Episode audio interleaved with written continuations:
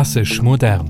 Ein Podcast der Klassikstiftung Weimar in Zusammenarbeit mit MDR Thüringen und ARD Kultur. In der ARD Audiothek und überall, wo es Podcasts gibt.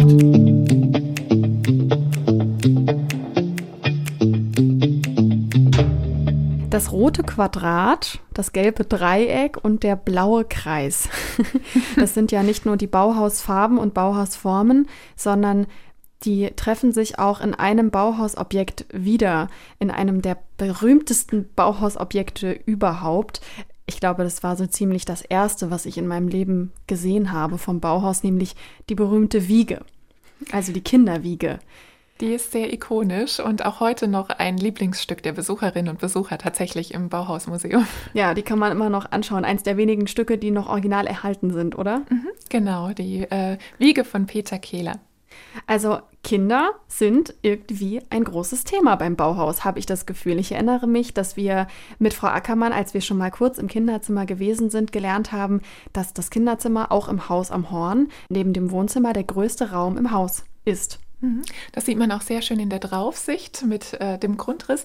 Und es ist auch äh, der zweite Raum überhaupt im Ganzen, der eine Außentür hat. Also irgendwie kommt man an Kindern nicht vorbei, wenn man sich mit dem Haus am Horn beschäftigt. Und ich dachte mir, dass wir deswegen vielleicht doch einfach mal eine gesamte Folge Kindern am Bauhaus widmen, oder? Mhm, sehr gerne.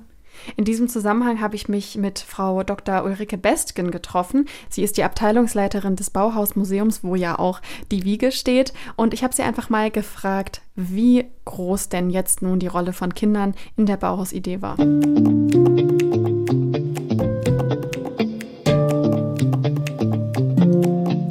Haben denn Kinder für die Bauhäusler eine große Rolle gespielt, die vielleicht auch den meisten gar nicht so bewusst ist?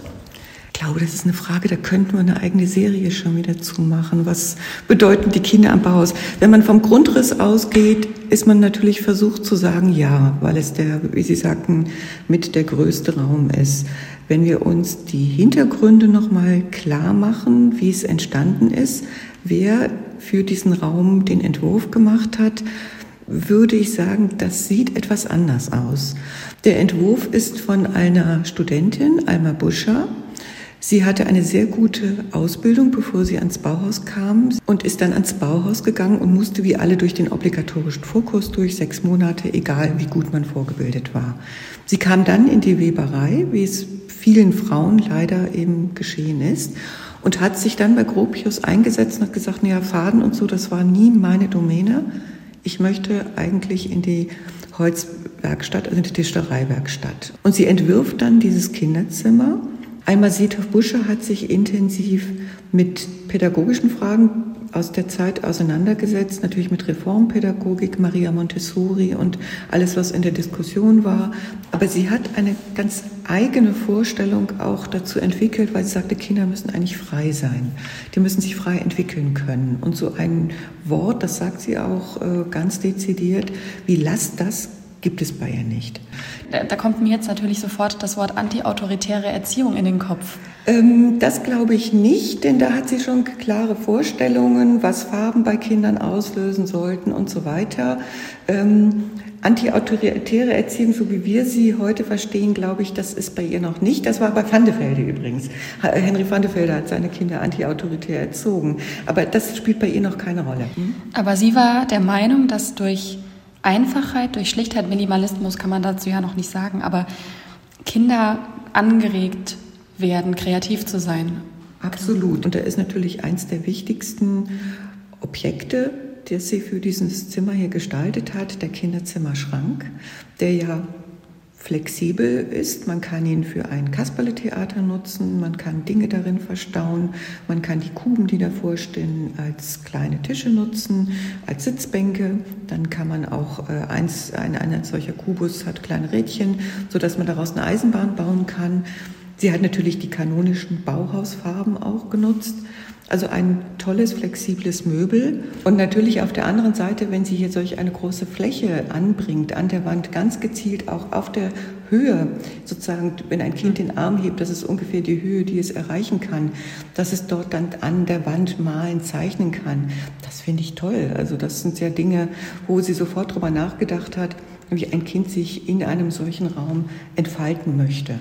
Und dann kommt das, wo ich wieder zum Ausgangspunkt Ihrer Frage kommen möchte, was bedeutet Kinder am Bauhaus. Alma Sitov-Buscher war sehr erfolgreich mit diesem Möbel. Dieser Kinderzimmerschrank beispielsweise ist in kleiner Serie schon in Weimar gebaut worden und später auch in Dessau. Und das Bauhaus hat beispielsweise mit Fotos von diesem Kinderzimmerschrank Werbung gemacht. Und sie geht nach Dessau, folgt dem Bauhaus mit nach Dessau. Das Bauhaus ist ja aus politischen Gründen dann hat Weimar verlassen, nach Dessau gegangen. Und sie bittet dort, weil sie eben sehr erfolgreich ist, auch mit anderen Dingen, die bis heute noch äh, produziert werden, bittet sie Gropius um ein Atelier und um eine Festanstellung. Sie möchte also sozusagen aus dieser Situation, ich bin die ewige Studentin heraus, sie möchte wirklich professionell arbeiten. Und da bekommt sie von einem, einen Brief von Walter Gropius, in dem er schreibt, ja, ähm, dem kann ich, ihrem Wunsch kann ich nicht entsprechen, weil sie sind mit dem, was sie machen, nämlich sich für Kinderzimmermöbel zu interessieren, sind sie sozusagen an der Peripherie des Bauhauses. Und da, glaube ich, sieht man, dass zumindest was die Möbel angeht, das nicht im Zentrum des Bauhauses steht. Das war nicht Zentrum der Bauhausvorstellung, so wie er sie zu diesem Zeitpunkt dann auch für sich formuliert hat. Und das war natürlich für eine junge Gestalterin wie Alma äh, Buscher, hieß sie zu dem Zeitpunkt, später heißt sie Sithoff Buscher, war das sehr frustrierend. Und sie entschließt sich dann auch, das Bauhaus zu verlassen die Familie ist dann zunächst erst an verschiedenen Orten und lässt sich dann später in Frankfurt nieder. Und sie kommt dann 1944, sie macht nichts mehr, sie macht also gestaltet nichts mehr. Sie hat mhm. völlig komplett aufgehört, als Gestalterin, heute würden wir sagen Designerin, zu arbeiten. Und sie kommt dann 1944 im Bombenhagel um. Also es ist wirklich ein, ein großartiges Talent. Man sieht das ja auch, sind hervorragende Möbel, die sind heute noch modern ähm, und leider eben nicht am Bauhaus in der Weise gewürdigt worden.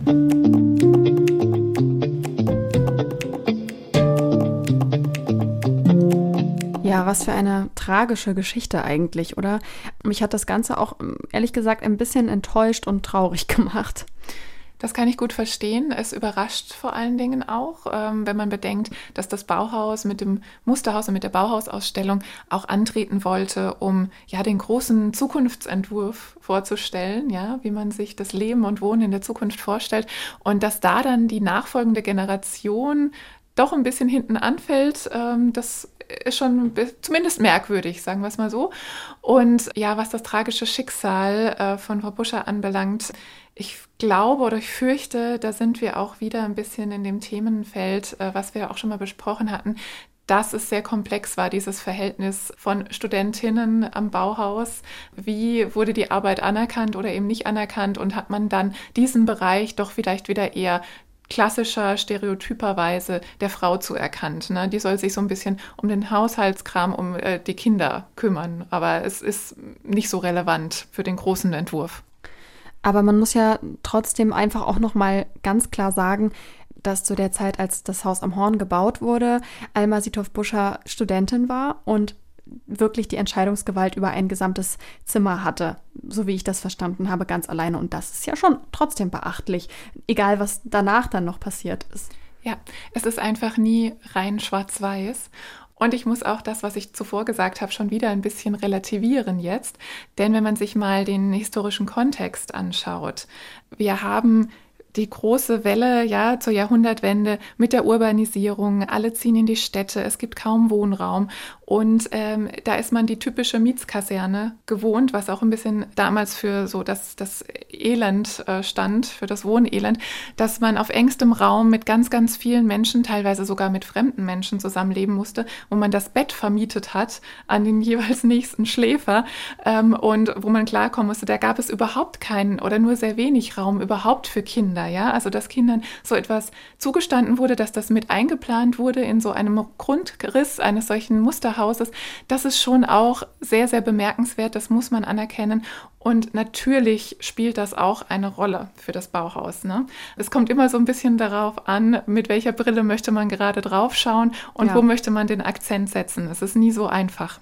Und das Bauhaus war am Ende des Tages ja dann doch auch wieder sehr progressiv, was die reformpädagogischen Ansätze anging. Wir haben es schon einmal angesprochen und ich würde an dieser Stelle einfach sagen, wir springen mal wieder zurück zu Frau Bestgen, die kann dazu noch mehr sagen.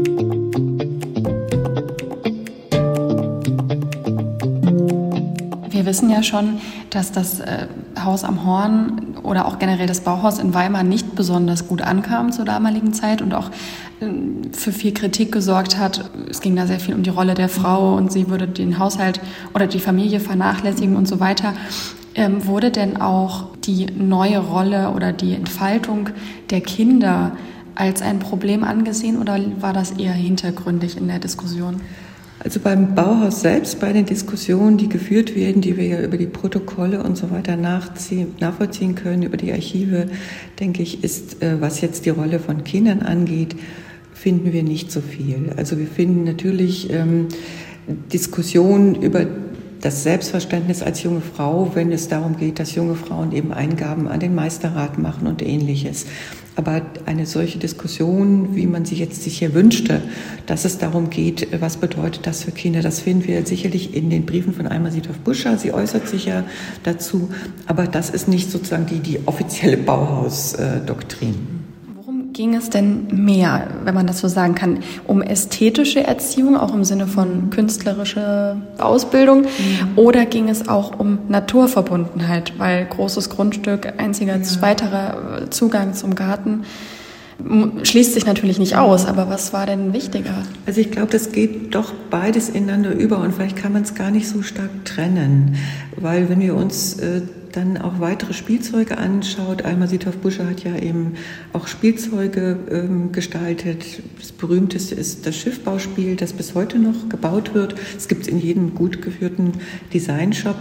Da sieht man, wie sie wirklich auch ähm, mit ganz, auch wieder sehr reduzierter Gestaltung einfach eine Anregung der Fantasie auch bewirkt. Und das denke ich, ist durchaus eine ästhetische Erziehung, dass man eben mit bestimmten Farb, Farben und, und ganz reduzierten Formen einfach so eine, eine Welt von oder eine Imagination dann auch entwickeln kann.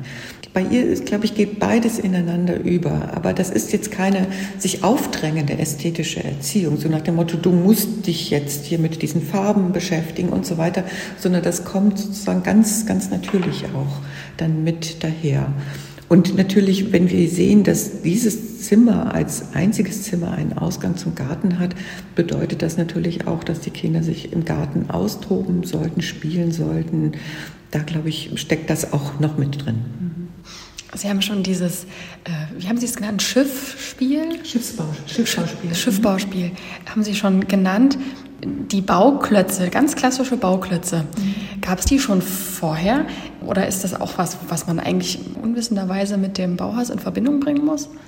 Die Bauklötze gab es vorher schon, aber es gibt auch berühmte Bauklötze, die in äh, Thüringen hergestellt wurden, die Ankerbausteine. Die haben so Gropius auch inspiriert, der sich auch damit beschäftigt hat. Und Alma Sitov Buscher erwähnt auch an einer Stelle, dass sie von diesen Ankerbausteinen, mit denen man also wirklich ganze Häuser bauen konnte, sich hat inspirieren lassen. Aber sie geht ja dann doch weiter, indem sie die Bausteine nochmal reduziert. Und man kann dann natürlich Dinge dann auch zusammenlegen, wie beispielsweise ein Schiff bauen mit diesem Schiffbauspiel oder umgekehrt eine Welle damit bauen und ähnliches. Und es gibt ja übrigens auch einen ähm, Bausatz von Ankerbausteinen zum Haus am Horn.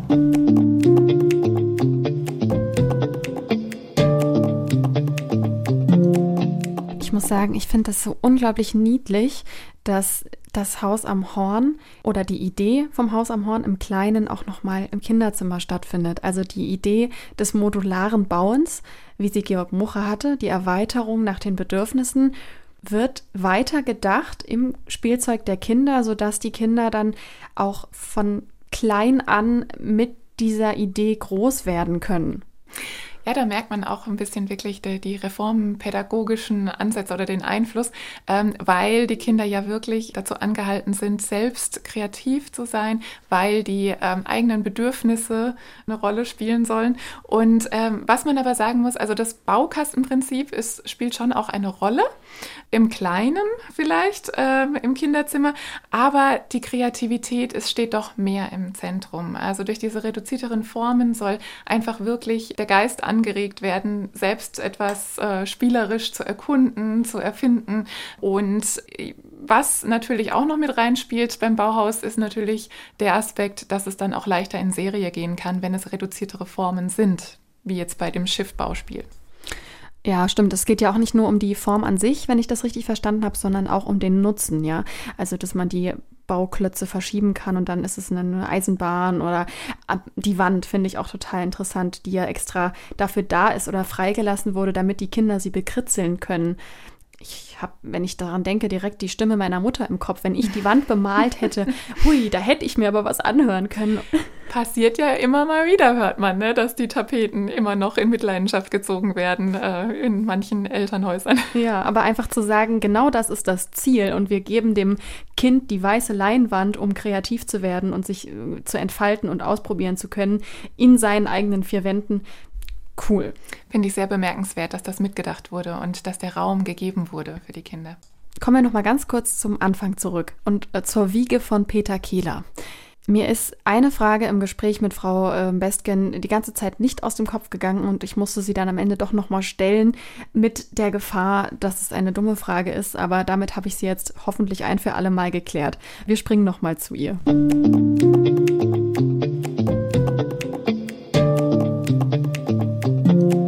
Vielleicht müssen wir mal über eine Frage äh, sprechen, die mir immer wieder über den Weg läuft und die ich nie beantworten kann. Diese berühmte Bauhauswiege, die mhm. ja auch hier im äh, Museum steht. War die jemals im Haus am Horn im Kinderzimmer? Gute Frage.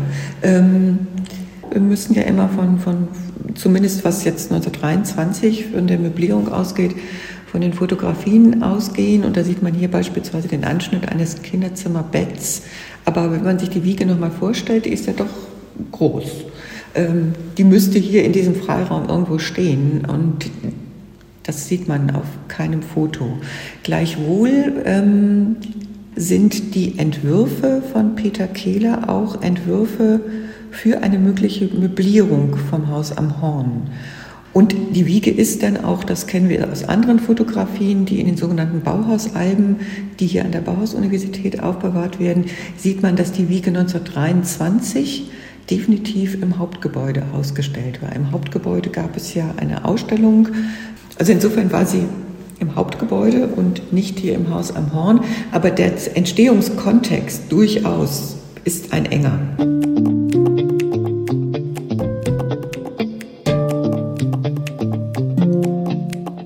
Schließt sich dann doch der Kreis. Der blaue Kreis aber. Wenn schon, denn schon. Das war's für heute. Nächste Woche gehen wir von den Kindern mal wieder zu den Erwachsenen zurück. Da schauen wir uns das Zimmer der Dame und das Zimmer des Herren an und beantworten möglicherweise die Frage, warum die eigentlich kein gemeinsames Zimmer hatten. Und wir haben es ja in der letzten Woche schon einmal angekündigt. Ihr könnt uns gerne jederzeit schreiben unter podcast.klassik-stiftung.de und uns eure Meinung zu den Kindern im Bauhaus oder auch zu einem ganz anderen Thema sagen und vielleicht auch, was euch sonst noch so interessiert. Wir sagen danke fürs Zuhören und tschüss, bis zum nächsten Mal. Tschüss. Klassisch modern ein Podcast von MDR Thüringen, ARD Kultur und der Klassikstiftung Weimar. Mit Sophie Hartmann und Stefanie Hock. In der ARD Audiothek und überall, wo es Podcasts gibt. ARD